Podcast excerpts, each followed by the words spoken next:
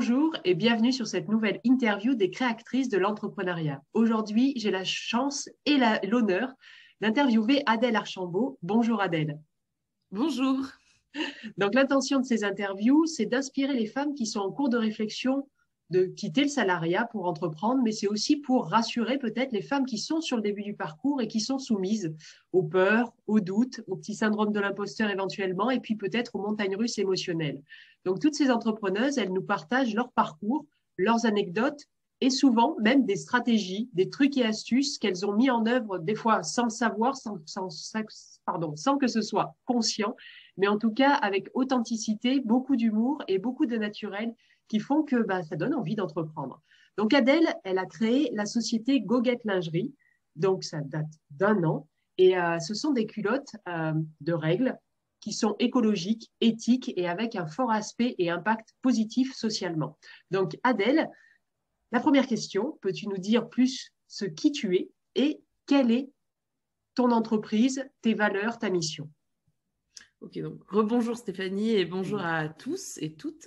Euh, donc je m'appelle Adèle Archambault, je suis la fondatrice, euh, comme vous l'avez si bien dit, de Goguette Lingerie, euh, qui est une marque de culottes absorbantes et réutilisables qui sont fabriquées à Bordeaux. L'idée en fait est que ces culottes permettent aux femmes de se sentir jolies et à l'aise et cela dans différentes situations qu'elles peuvent rencontrer au cours de leur vie, donc que ce soit pour les menstruations, le postpartum, les fuites urinaires légères, mais aussi les pertes. Euh, ce qu'on voulait vraiment faire sur certaines entreprises, c'était euh, d'avoir un accès, euh, enfin de produire localement. Donc ça, c'était vraiment important. Donc mon entreprise aujourd'hui est basée à Bordeaux et on produit à Bordeaux. On voulait aussi que la culotte soit à destination de toutes les femmes. Donc ce qui fait qu'on a développé un modèle assez absorbant donc pour répondre à ces différentes situations que je vous ai évoquées auparavant. Euh, on voulait aussi lutter contre la précarité menstruelle. C'était un côté euh, très important pour nous. Donc, on, euh, on a créé un partenariat avec l'association locale Nouveau Cycle, qui nous permet, en fait, lorsqu'on vend une culotte, de conserver une partie des recettes pour faire fabriquer des culottes qu'on appelle les culottes solidaires et qui sont ensuite redistribuées à l'association et qui les redistribuent elles-mêmes à des femmes dans la région qui en ont besoin. Euh, voilà la présentation de l'entreprise. Génial. Et du coup, tu es entrepreneuse depuis un an, un peu plus, par rapport à la diffusion de l'interview. Euh, est-ce que est-ce qu'il y a eu un déclic pour quitter le salariat et entreprendre ou est-ce que tu voulais être entrepreneuse et tu le savais depuis longtemps? Alors, euh, je pense qu'il y a plusieurs choses. En fait, j'ai toujours, euh, je sais que j'ai toujours voulu euh, avoir mon entreprise, enfin créer mon entreprise, mais j'avais pas, voilà, la fameuse idée dont on a besoin pour se lancer. Donc ça, c'était vraiment quelque chose que j'avais au fond de moi et je me disais un jour, voilà, j'aimerais vraiment la créer.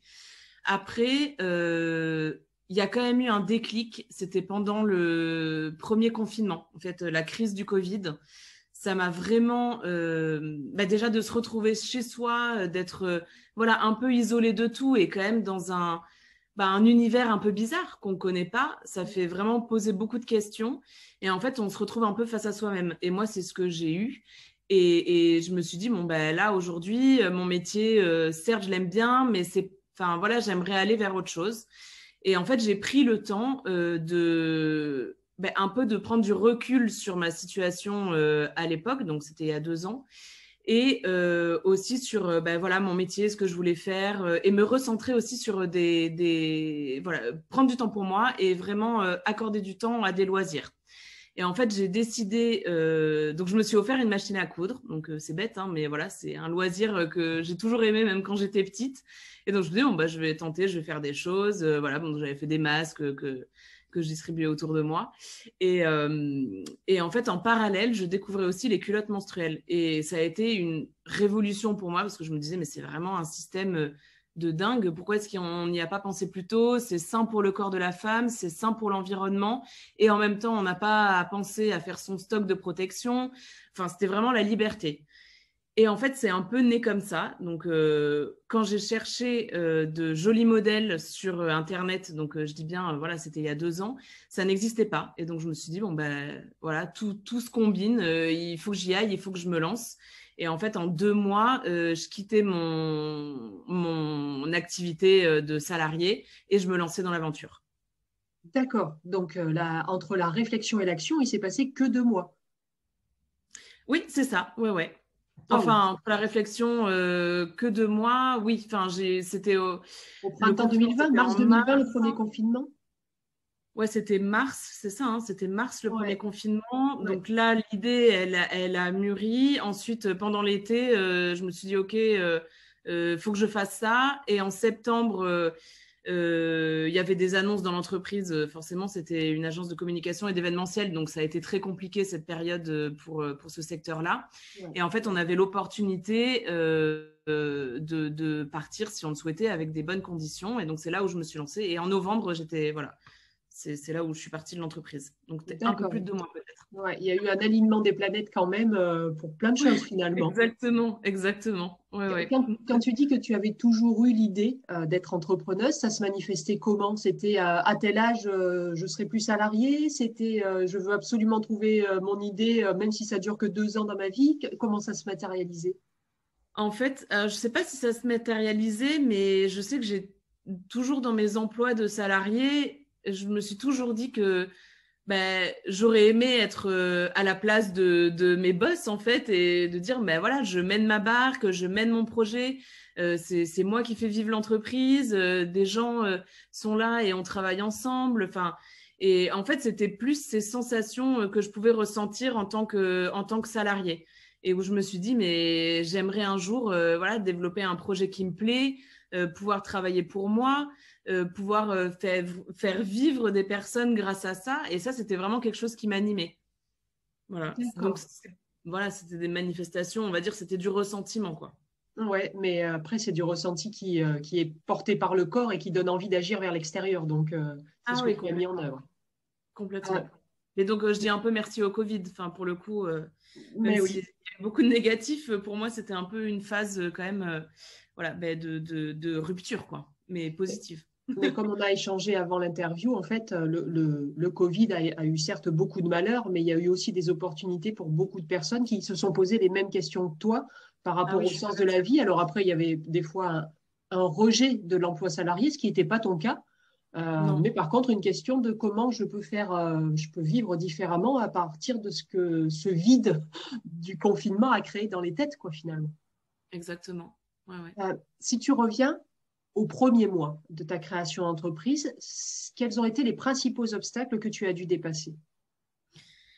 Euh, Je pense que ce qui est dur en fait au démarrage, c'est un peu le regard des autres et de, de, faire accepter son idée et son projet et son besoin euh, de créer quelque chose et d'être en rupture par rapport à un peu euh, des, des normes qu'on peut donner en disant voilà il faut rentrer dans le salariat, il faut enfin avoir un emploi, la sécurité c'est important. En fait, c'était un peu ça, ouais. C'était le regard des autres. Autant euh, il y en a qui étaient très confiants et qui se disaient, mais tu, tu vas tout déchirer, c'est super, vas-y, euh, c'est génial. Et autant d'autres, euh, bah, on, on lisait un peu la peur sur leur visage. Donc, c'est vrai que ça aide pas à avoir confiance en soi et à se dire, bon, là, j'ai juste besoin que vous me disiez que ça va être top et que je vais réussir. Mais voilà, c'était un peu, un peu ça. Et au final, je me suis dit bon mais c'est leur peur. Enfin cette peur elle leur appartient et c'est pas la mienne. Donc à partir de ce moment-là j'ai réussi un peu à me détendre par rapport à ça. Et il y avait aussi euh, la peur de se lancer toute seule parce que enfin voilà je suis toute seule à, créer cette entreprise. Et, euh, et, donc le besoin de se faire accompagner en fait de se dire mais par où je commence? Enfin moi c'était vraiment euh, voilà ça m'a fait plusieurs craintes parce que je me disais mais ok, là, je veux créer ça, je sais à peu près ce que je veux faire, mais par où je commence? C'est un mm. océan, en fait, qui, s'ouvre à nous. Et donc, euh, voilà, bah, c'est pour ça qu'après, bon, je vous dirai sûrement par la suite, mais euh, c'est pour ça que j'ai décidé de me faire accompagner et de m'entourer euh, assez, rapidement.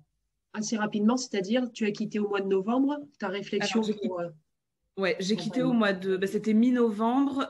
ensuite, j'ai commencé à me renseigner au niveau des incubateurs qui avaient donc dans ma ville à Bordeaux. Euh, et en fait, j'ai dû candidater. Bon, le choix, euh, en fait, euh, ça a été assez, assez vite, vite fait. Et j'ai candidaté pour cet incubateur et je l'ai intégré fin janvier, début février. Enfin, la session commençait fin janvier, fin janvier début février. Donc au final, ça s'est fait assez rapidement. J'ai pas eu trop le temps de, de, me dire euh, voilà par où je commence. Euh, voilà. Mais même si c'était quand même une question présente et je me remercie d'avoir eu cette question parce que ça m'a permis de me faire accompagner après. et, quand tu dis que tu as que tu as été dans un incubateur et qu'il y, a un accompagnement, il se matérialise comment? Parce qu'il y a sûrement plein de personnes qui ne connaissent pas ce qu'est un incubateur et, et, et jusqu'où ils vont et ce qu'ils font. Qu'est-ce que tu peux en parler quelques minutes?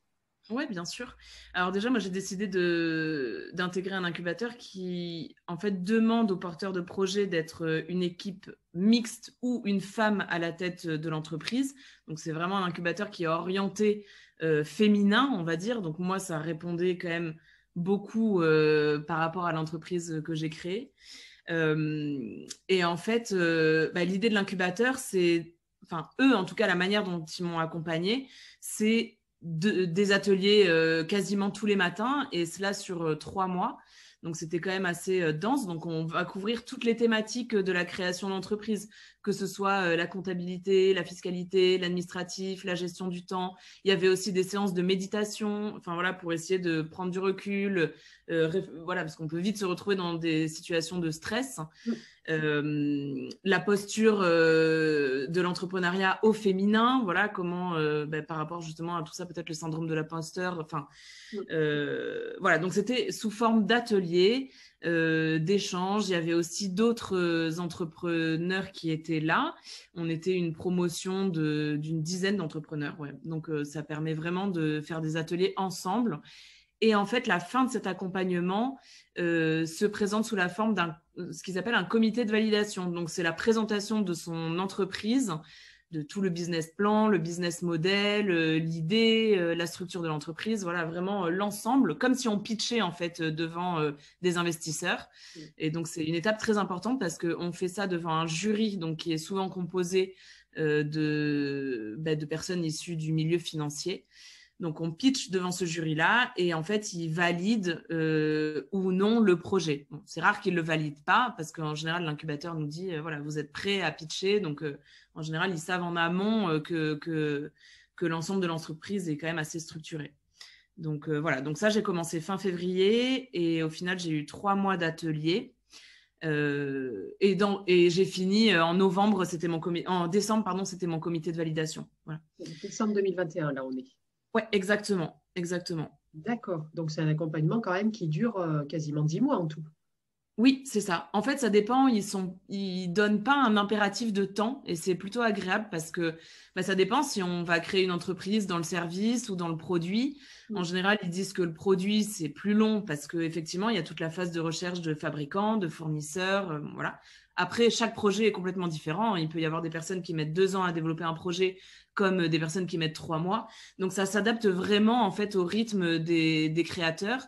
Euh, et, on n'est pas forcément tous au même stade non plus. Moi, je suis arrivée, j'avais rien fait, j'avais que l'idée, donc il y avait un peu tout à structurer, alors que d'autres avaient déjà immatriculé leur entreprise.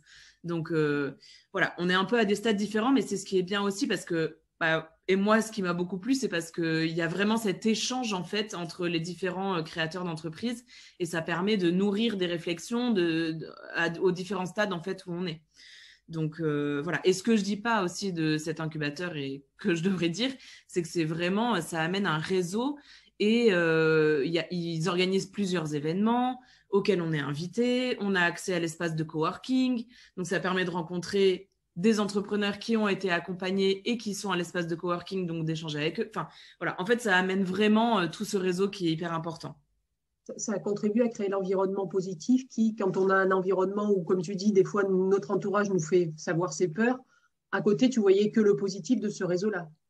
Ah, mais complètement. J'ai vu aucun point négatif de, de, de cet accompagnement et au contraire, ça m'a permis, voilà, comme tu dis, de contrebalancer les avis un peu, les peurs un peu qu'il y avait de mes proches, mais parce que c'est mes proches et qui, voilà, enfin, qui, me connaissent et qui peuvent se permettre d'avoir des peurs euh, face à moi. Mais en tout cas, ouais, non, d'être dans cette, euh, dans cette énergie et dans ce dynamisme et d'être euh, bah, avec des collègues, hein, si on peut dire, on est tous dans la même situation. Et d'autant plus entre enfin, femme, voilà, je trouve que c'est bah, hyper, c'était hyper important et hyper positif. Voilà, donc c'était que des bonnes ondes. J'imagine que le réseau perdure? Ah, complètement. Ah oui, oui, ça perdure. Bah, j'ai noué un partenariat avec euh, une de mes, une des, femmes qui m'a fait un atelier. Donc euh, ça, c'était quand même euh, pour développer l'entreprise, c'était hyper important. Et le réseau perdure encore. Bah, par exemple, demain, je vais à l'espace de coworking pour travailler avec une des anciennes filles qui était accompagnée en même temps que moi dans la même promo. Donc voilà, c'est des réunions. La semaine dernière, on avait un after work inspirant où deux créateurs d'entreprise témoignent et puis on échange. Il y a un petit apéro après. Enfin voilà, ils sont vraiment euh, dans ce dans ce côté de maintenir aussi le lien, de partager les actualités, euh, de faire participer sur des événements, de faire parler des entreprises qui sortent de l'incubateur. Enfin, c'est un réseau euh, qui, qui, fait du bien et qui perdure. Ouais. c'est vraiment un écosystème positif, aussi bien humain que, que toutes les étapes de la création d'entreprise qui ne sont pas innées à connaître. Non, pas du tout. Ouais, moi c'était, bah, comme je disais, c'était un peu l'océan devant lequel je me retrouvais et je me disais, bah, il faut vraiment que j'arrive à, me faire accompagner, pour avoir cette structure de création d'entreprise, parce que mm. c'est bien beau d'avoir l'idée, mais après, euh, sauf si on a déjà fait ça et que c'est pas la première entreprise qu'on crée. Mais je pense que quand même, il y a toujours des choses et des conseils. Euh, je pense qu'il faut toujours être alerte dans cette phase-là et, et, vraiment accepter de, de, bah, de, se faire accompagner par des personnes qui ont l'expérience et, qui, savent en fait. Mm. Euh, par rapport à, ce que tu as évoqué tout à l'heure, le syndrome de l'imposteur, le fait de ne pas se sentir forcément légitime à la hauteur du challenge, toi tu l'as eu? Parce que finalement tu viens de la communication, donc c'est pas du tout le même monde. Est-ce que tu as vécu ça? Alors un peu, mais je dirais que ça m'a pas trop marqué non plus. Enfin, je pense que je l'ai pas autant vécu que d'autres euh, personnes peuvent l'avoir vécu. Alors après, on, dit qu'il a beaucoup enfin qu'il est plus présent peut-être chez les femmes mais moi je me dis que si je l'ai vécu c'est pas parce que j'étais une femme mais c'était juste au niveau personnel voilà. Au niveau personnel c'était parce que euh, il y avait des craintes autour de moi et que forcément ça me renvoyait un sentiment euh, pas forcément positif que mm. je me dis mais vraiment qu'est-ce que je fais? Je suis folle enfin voilà. Mais c'est c'était plus comme ça et ça peut aussi se manifester. Je pense que je l'ai ressenti effectivement comme j'étais pas du secteur du textile à la base et de la communication. Euh, quand j'ai dû contacter les premiers fournisseurs, les premiers fabricants, il y a des choses on dit non mais là je suis pas du tout légitime. Euh, ok ils me disent ça, moi j'y connais rien. Euh, leur façon de parler, leur vocabulaire, enfin les tarifs, enfin voilà c'est des choses. Ben, on a tout à apprendre quoi. Donc c'était peut-être plus ressenti comme ça mais je sais pas si c'est vraiment le syndrome de l'imposteur en fait, parce que c'est la connaissance d'un métier, euh, euh, voilà, qu'on n'a pas, hein, tout simplement. Donc euh, peut-être des questions de légitimité de temps en temps, mais c'est tout. Enfin, ça m'a pas, ça m'a pas hum, trop marqué ni chamboulé quoi. Ça t'a pas empêché d'agir? Non, pas du tout. Donc tu n'as pas eu de travail à faire spécifique dessus? Non. Ok. non, non. souvent, quand on évoque le syndrome de l'imposteur, c'est qu'il est, c'est qu'il est tétanisant ah oui, voilà. non. non, non, je... alors dans ce sens-là, pas du tout. Euh, bah, c'était sûrement des craintes, oui, mais comme j'avais tellement la volonté de créer ce projet-là, je pense que ça m'a vraiment permis de passer au-dessus de ces peurs-là. Mm. Et euh, c'était peut-être plus des peurs que le syndrome de l'imposteur, en fait. Hein, mais, euh, Alors après, les, choses sont entremêlées, mais vu comme tu le présentes, effectivement, ça semble plus des, des, doutes, des peurs légitimes par rapport à, un monde nouveau que tu intégrais finalement quand même. Et puis, euh, comme tu le dis, euh, même si tu avais ta propre machine à coudre, il y a, il y a sans doute plein de choses dans le textile que tu ne connaissais pas. effectivement, en face, ça te parle, une, ça te parle chinois, quoi. Donc, euh, c'est compliqué. Ah oui, c'est clair. Déjà, tout le circuit de fabrication. Enfin, bon, voilà, il y a plein de choses, ouais. Tout, tout à apprendre, ouais.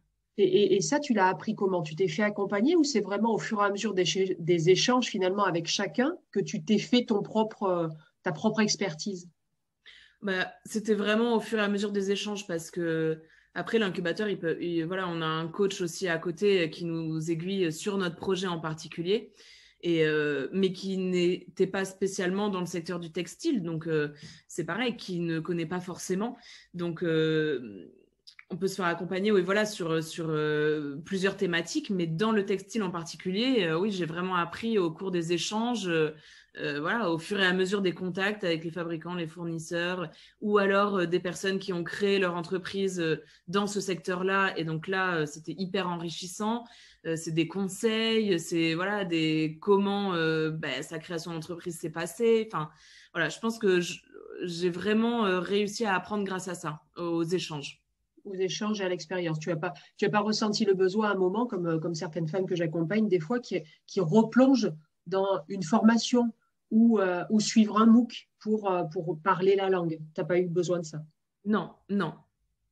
Non, non, non, j'ai pas eu ce besoin-là. Ça s'est fait, ça s'est fait euh, comme ça. Bon, après, il ne parle pas chinois non plus, donc euh, comme j'ai la chance de pouvoir produire en France, euh, non, non, ça va. déjà, en termes de langue, il n'y avait pas de problème. Mais non, non, vraiment, j'ai pas eu besoin à ce niveau-là de me faire accompagner.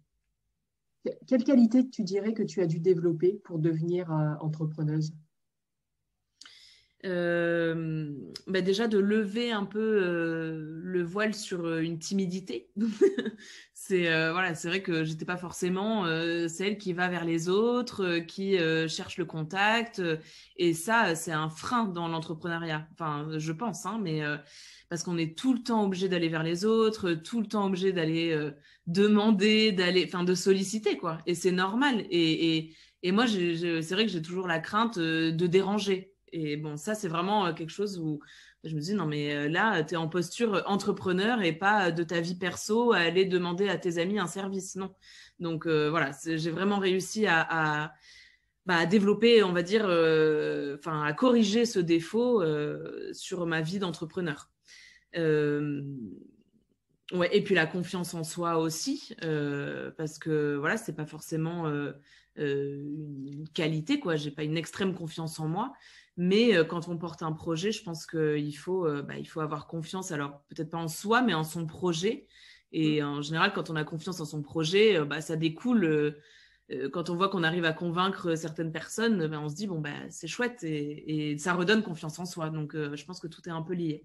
Mais voilà, c'est vraiment la confiance en soi et, et, et qu'est-ce que j'ai dit l'autre? La timidité, la lutte contre. Voilà, la timidité, exactement. Exactement. Non, c'est vraiment les deux points qui étaient un peu des, des des défauts pour moi et que j'ai dû euh, voilà, corriger, on va dire. Et est-ce que tu le savais avant de t'engager dans l'entrepreneuriat qu'il y aurait ces deux choses-là? Tu étais consciente? Oui, oui, oui, j'en étais, ouais, ouais, j'en étais consciente. J'en étais consciente, mais c'était vraiment, euh, comme je dis, hein, c'était vraiment, je me lançais dans, c'était vraiment la grande aventure, quoi. Je me disais, bon, là, euh, mais en même temps, j'ai toujours eu envie de faire ça, donc c'était un peu un sentiment partagé et, et, et je me disais qu'il fallait que j'ai confiance en moi euh, pour, euh, pour réussir à faire ça. Donc, euh, donc bon, voilà. Mais oui, oui, je le savais. Et, c'est dans l'action que tu as diminué ta timidité et développé ta confiance en soi ou tu t'es fait accompagner? Parce que là, tu as parlé d'un coach de l'incubateur, par exemple.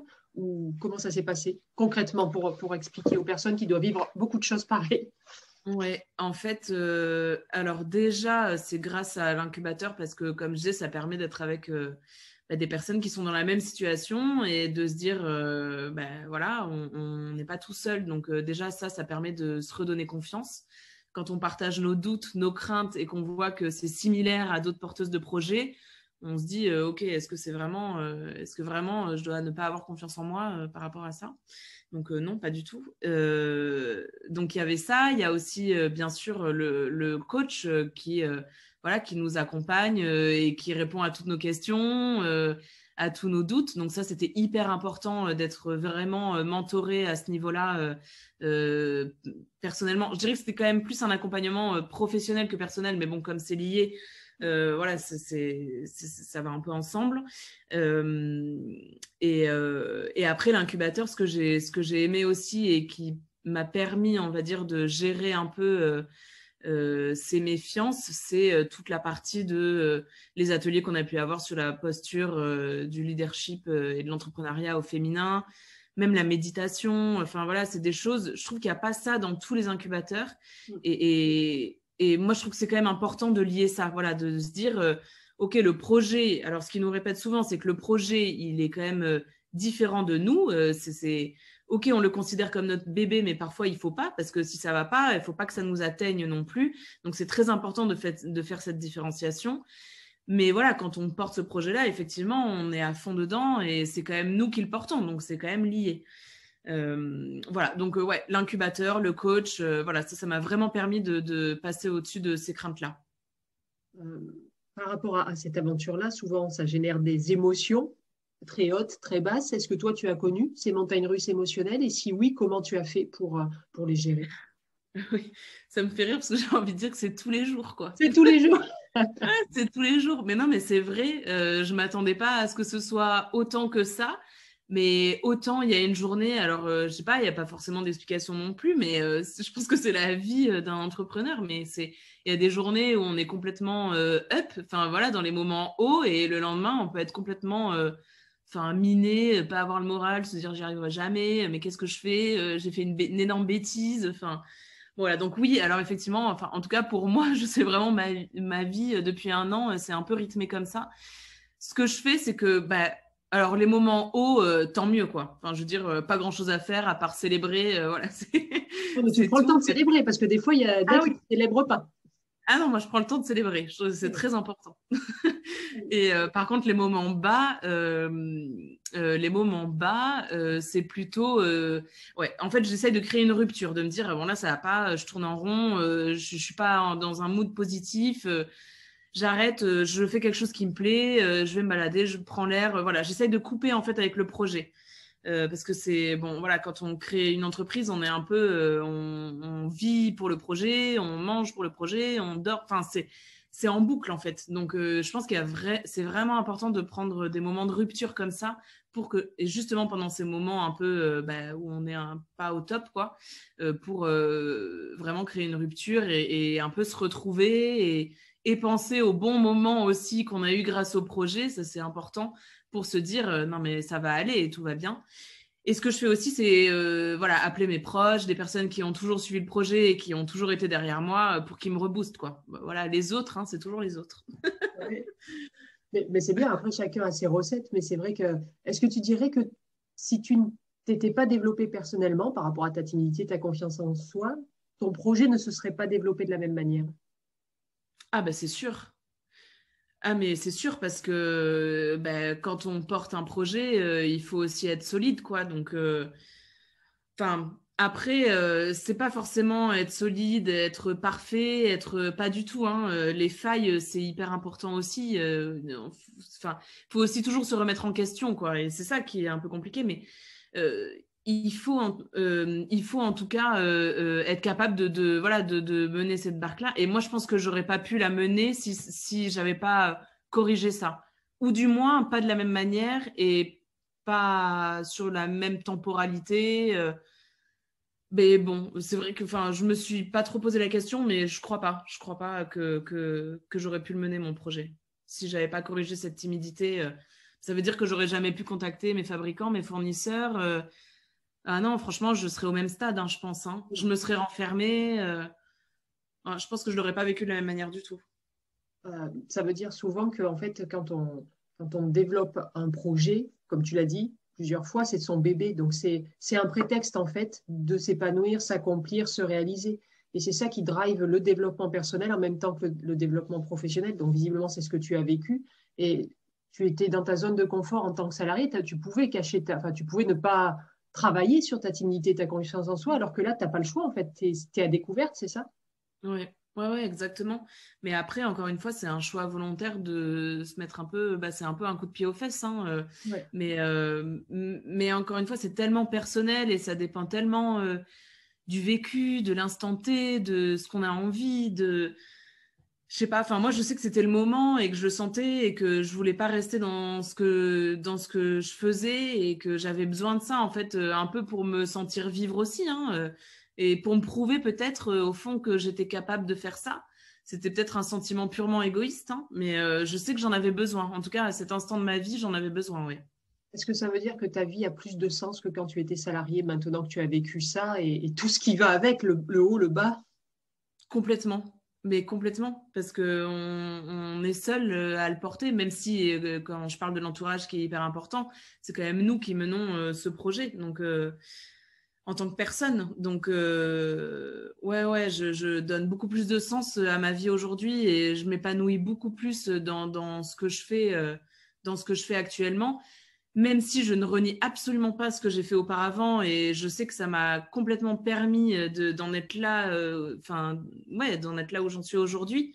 et, ça m'a donné plein de compétences. Enfin voilà, être chef de projet dans une agence de communication, c'est travailler sur euh, dix projets en même temps, euh, faire euh, de l'administratif, du, de, du budget, du financier. Enfin, c'est voilà. Donc non, ça m'a apporté tout ce que j'ai fait avant m'a apporté aussi des compétences que dont je suis ravie de les avoir. Hein, mais mais voilà.